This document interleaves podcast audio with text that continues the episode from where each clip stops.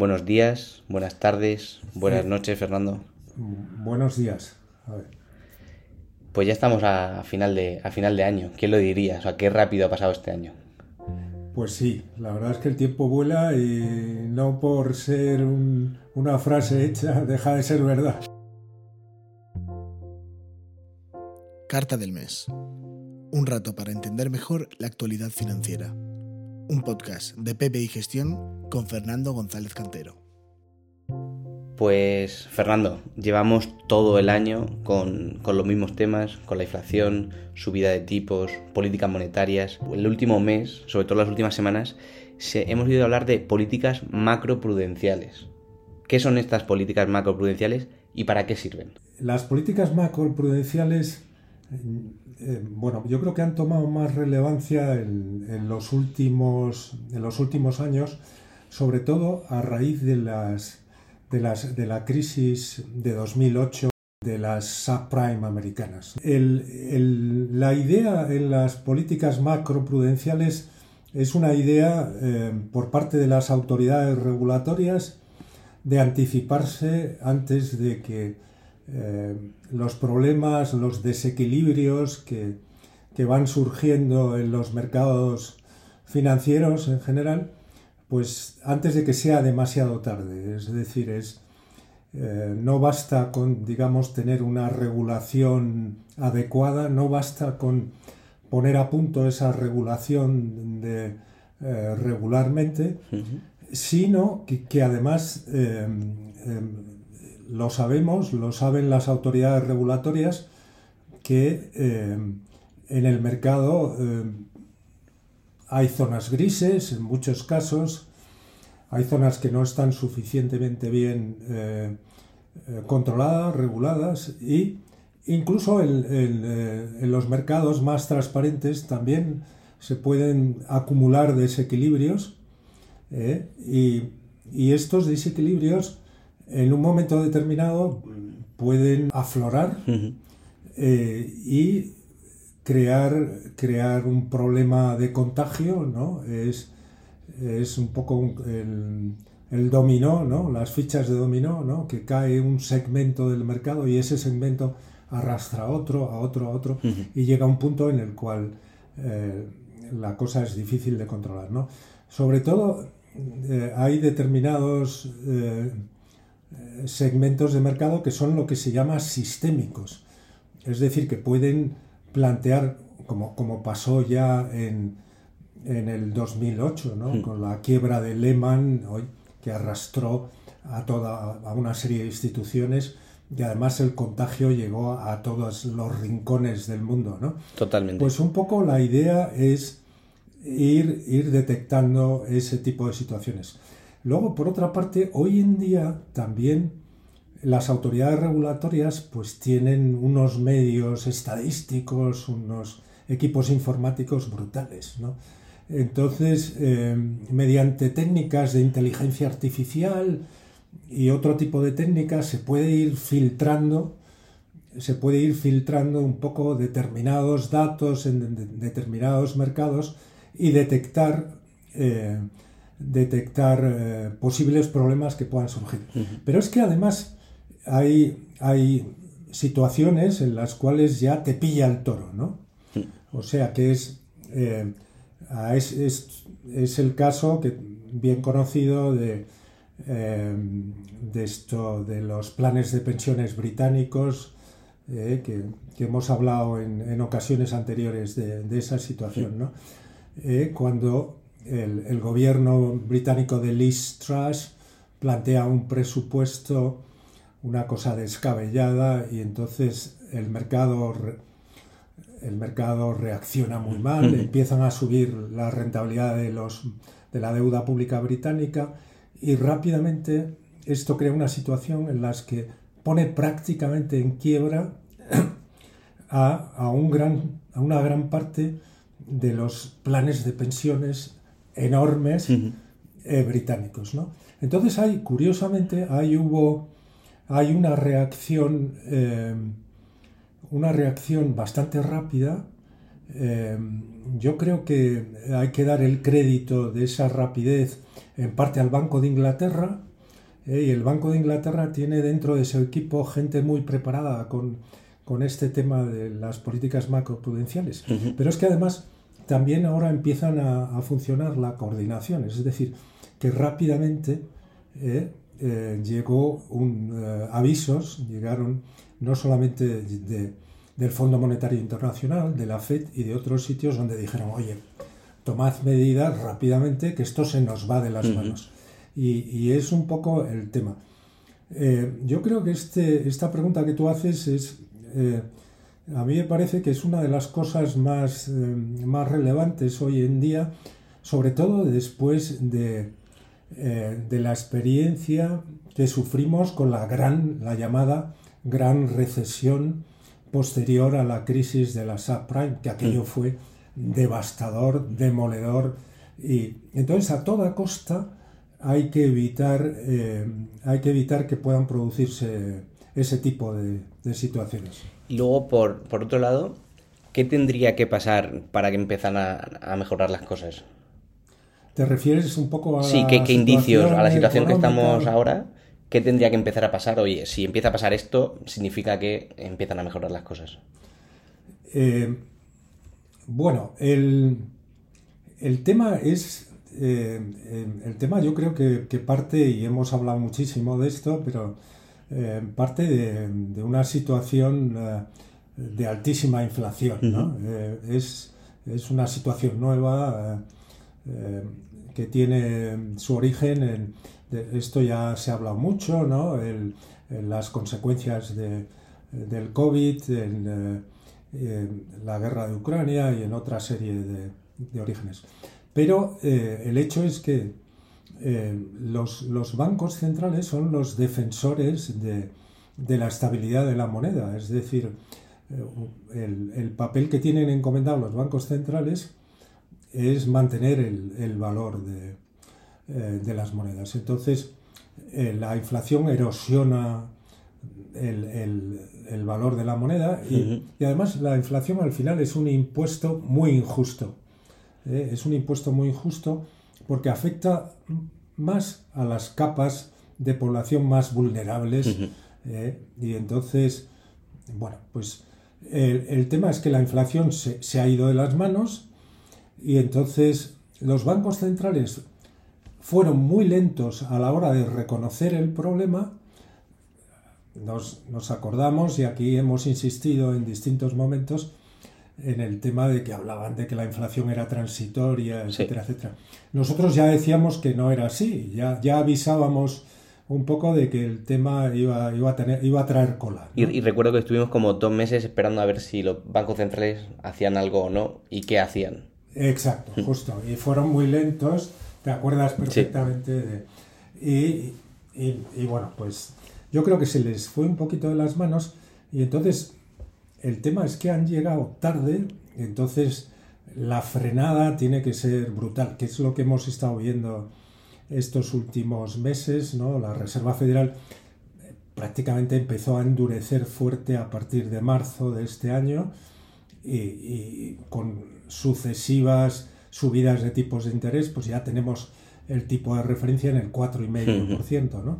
En Europa, pues un tanto de lo mismo, ¿no? En Europa incluso llegó más tarde y entonces ahora, ahora ayer mismo eh, tuvimos la reunión del Banco Central Europeo y entonces pues están obligados, digamos, a mantener esta, este endurecimiento. El tema, el tema un poco es que, que esto, eh, eh, frenar la inflación no te sale gratis. el coste normalmente es un coste en términos de crecimiento económico. ¿no? Entonces, tú me preguntabas qué, tiene que suceder. Pues un poco yo, yo creo que, y además confío, confío, yo no diría plenamente, pero confío bastante en el, en el buen juicio de los bancos centrales yo creo que están tratando de encontrar ahí la fórmula, el equilibrio. Pero yo te diría, bueno, yo todavía no creo que vayan a hacer sangre. Es decir, con esto me refiero a que vayan a forzar, tanto en Estados Unidos como en Europa, un aterrizaje brusco, una recesión eh, profunda y prolongada. No lo creo. Eh, no lo creo, pero hay un cierto riesgo. Esto, esta es un poco la situación que estamos, ¿no? Entonces, eh, bueno, pues ya, ya, ya comentábamos, ¿no? Vamos, yo, yo creo, vamos, creo que la inflación va a ir bajando, ¿eh? De hecho, es lo que hemos visto Este- este en Estados mes. Unidos, lo hemos visto claramente en los últimos dos meses. ¿eh? Aquí en Europa también, de forma más incipiente, más todavía tenemos la inflación por encima del 10%. Pero yo creo que con el freno económico eh, que vamos a ver, la inflación va a ir rápidamente, eh, rápidamente bajando. ¿no? Otro tema es eh, el tema, lógicamente, que yo creo que es el que va a preocupar ahora, eh, es el tema de, de la recesión, qué Sí. tipo de recesión, etcétera. Y luego, por otro lado, y para ir ya terminando, vamos a centrarnos en dos partes. En, eh, por un lado, hacer un balance del año, que es, los números lo dicen, y en la cartera del concurso de cantidad de expansión seguimos siendo líderes y seguramente acabaremos el año líderes.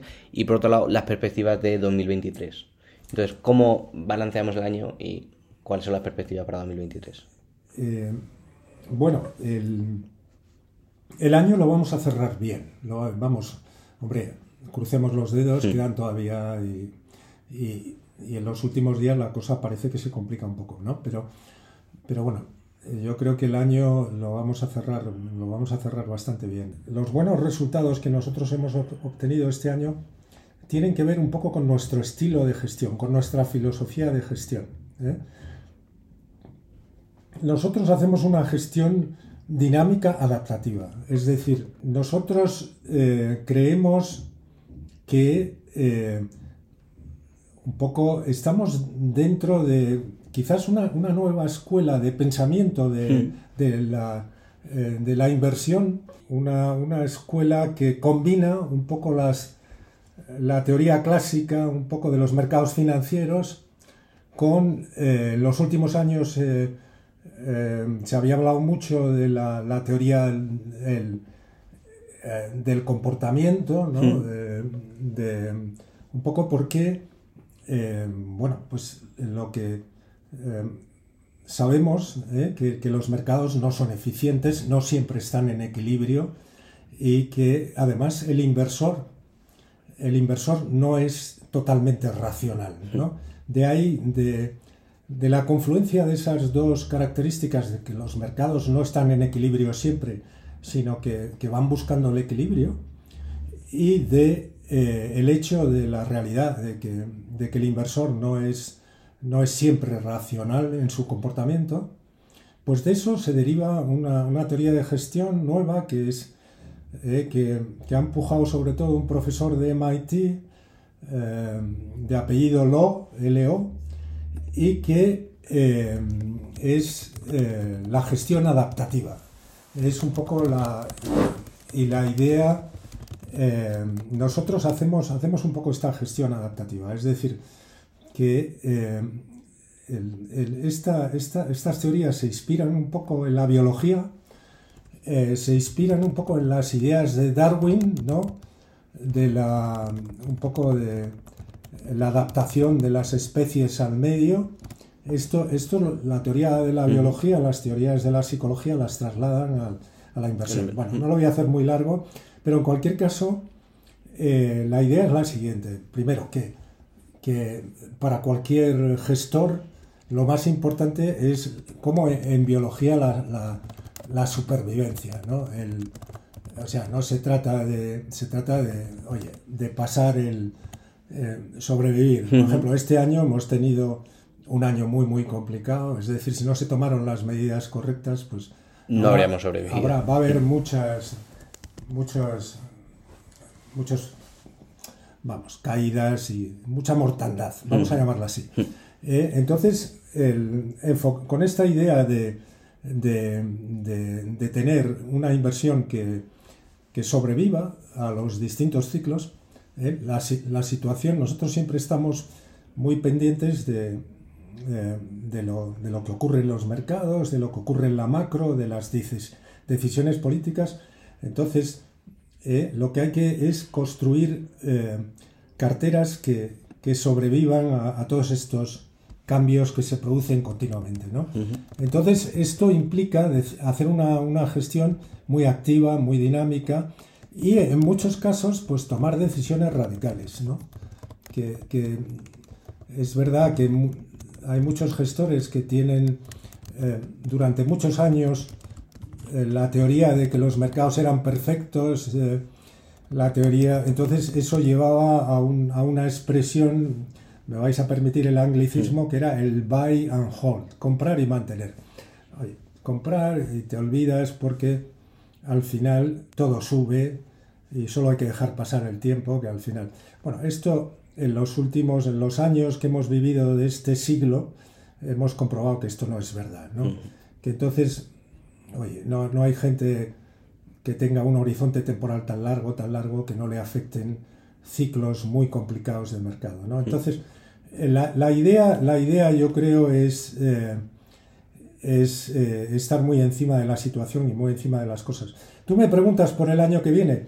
Yo la verdad es que eh, el año que viene para mí es la sucesión de, varios periodos cortos en, el año. ¿no? Entonces, a mí lo que me preocupa ahora es eh, los próximos dos meses prácticamente. El año, eh, te podría decir, pero yo veo que todas estas previsiones que se hacen tienen poquísimo valor en general ahí. Entonces, lo único, yo la recomendación que haría es hay que estar muy encima de, y aprovechar las oportunidades, que haciendo una gestión muy diversificada siempre, siempre hay oportunidades. Genial, Fernando, pues muchísimas gracias. De aquí nos, nos despedimos hasta el año que viene y damos la, felicitamos la Navidad y, el año nuevo a, a, nuestros oyentes, a nuestros clientes. Pues, pues sí, feliz, feliz Navidad para todo el mundo. Y y nos vemos el año que viene o nos oímos. ¿eh? Y nada, muchas gracias por, vuestra atención a todos. Buenos días, Alfonso. Buenos días, Javier. Pues ya estamos en, diciembre, el último podcast del año. En enero volveremos con más. Y hoy vamos a hablar, me, propones, me proponías hace un par de meses, eh, hablar sobre el tiempo, el timing a la hora de invertir, que supongo que es un tema interesante y también muy importante. Sí, desde luego además esto se habla, se habla mucho, ¿no? Y siempre los clientes, pues, cuando invierten dinero nuevo en sus carteras, pues, es ahora buen momento para invertirlo, ¿no? Hay que esperar, hay que... Es, es un tema interesante siempre. Pues como siempre, tres preguntas muy concretas. No podíamos empezar por, de otra manera. Cuando realizamos una inversión, como decías, ¿qué efectos puede tener sobre los resultados el momento de entrada? Hmm. Pues los estudios eh, nos dicen que el impacto del momento de entrada en los mercados es limitado en el largo plazo. Hay que tener cuidado porque sin duda tiene un impacto muy importante en el corto plazo. Hay un estudio interesante realizado sobre el principal índice americano, el S&P 500, que toma el caso de un inversor que todos los años pues hubiera invertido 10.000 dólares en el S&P 500 desde 1976 hasta 2018. Mm. Y ahí tenemos dos casos. En un caso, pues suponemos pues, que tenemos al inversor más listo del mundo que acierta de lleno en el market timing, ¿no? Invierte cada año en el mínimo del año. Y en otro caso, pues tenemos el peor inversor del mundo, ¿no? el más desafortunado, que siempre compra en el momento más caro del año. Y en el primer caso, el del inversor con buen market timing, el, mm. el inversor habría obtenido una rentabilidad del 7,9% anual. Y en el caso del mal eh, market timing, pues la rentabilidad habría sido del 7,1% anual. De que esto nos, pues nos vendría a decir que el market timing se va disipando hmm. mucho con el tiempo, cuando cogemos periodos muy largos. En el caso de este estudio, pues hablamos de 42 años, pero el problema es que hay que tener en cuenta que el horizonte temporal de un inversor medio pues no suele ser de, 42 hmm. años, ¿no? precisamente. Entonces podemos decir que, claro que sí, que el efecto del momento de entrada de, para el inversor pues es importantísimo y tanto más importante cuanto, cuanto menor sea el horizonte temporal de la inversión. Y luego, ¿es mejor invertir en cuanto tengamos el dinero disponible? ¿Sí o no? Pues si nos fijamos solo en el análisis de largo plazo que comentábamos antes, pues la respuesta sería que hay que invertir el dinero en cuanto lo tengamos disponible y en un solo plazo, bajo la premisa de que a largo plazo el impacto del momento de entrada no es muy, muy decisivo. Pero como comentábamos también, el horizonte de inversión de un inversor particular no suele ser de 42 años y por lo tanto el momento en que invertimos nuestro dinero es muy importante. Volviendo a los estudios, hay un estudio de la gestora americana Vanguard en el que analizaron los principales mercados mundiales entre los años 1926 a 2011 y compararon las rentabilidades conseguidas invirtiendo todo de golpe o por partes a lo largo del tiempo. Ahí en el 66% de los casos ganaba la inversión total del capital, o sea, era más rentable invertir todo a la vez. Y este estudio nos diría que estadísticamente sería mejor ¿no? invertir todo de golpe, pero sin embargo, si invertimos poco a poco, pues iremos invirtiendo unas veces a precios más caros, otras a precios más baratos, eh, iremos logrando un precio medio con el que vamos a evitar el riesgo de invertir de golpe y que justo entremos en un pico de mercado.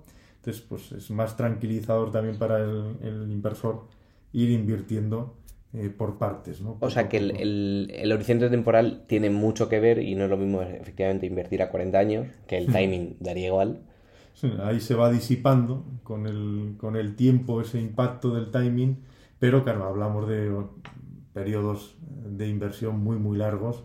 Entonces, para un inversor eh, eh, particular, normal. normal, digamos, el impacto del momento de entrada y el impacto también de si invertimos todo de golpe o en partes, pues tiene un impacto muy importante sobre la rentabilidad que va a tener el cliente. Y luego fijándonos en un determinado fondo de inversión o un producto financiero, ¿tiene tanta importancia el punto de entrada y salida? Pues también. Ahí el padre de la inversión en valor, que es Benjamin eh, Graham, pues decía que el principal problema del inversor, dice que incluso su peor enemigo, es probable que sea el mismo, ¿no? Nos, decía. Y ahí volviendo a los estudios, pues tenemos un estudio de la gestora americana Fidelity sobre uno de sus fondos estrella, que es el fondo Magellan, gestionado por Peter Lynch, que es un gestor muy reputado, actualmente ya jubilado. Hay, hay, por hacernos una idea del éxito que tuvo sus inversiones, que se jubiló con 46 años. Pues este fondo, en el periodo que lo gestionó Peter Lynch, entre 1977 y 1990, dio una rentabilidad del 2.475% en comparación con el 508% que subió el S&P 500.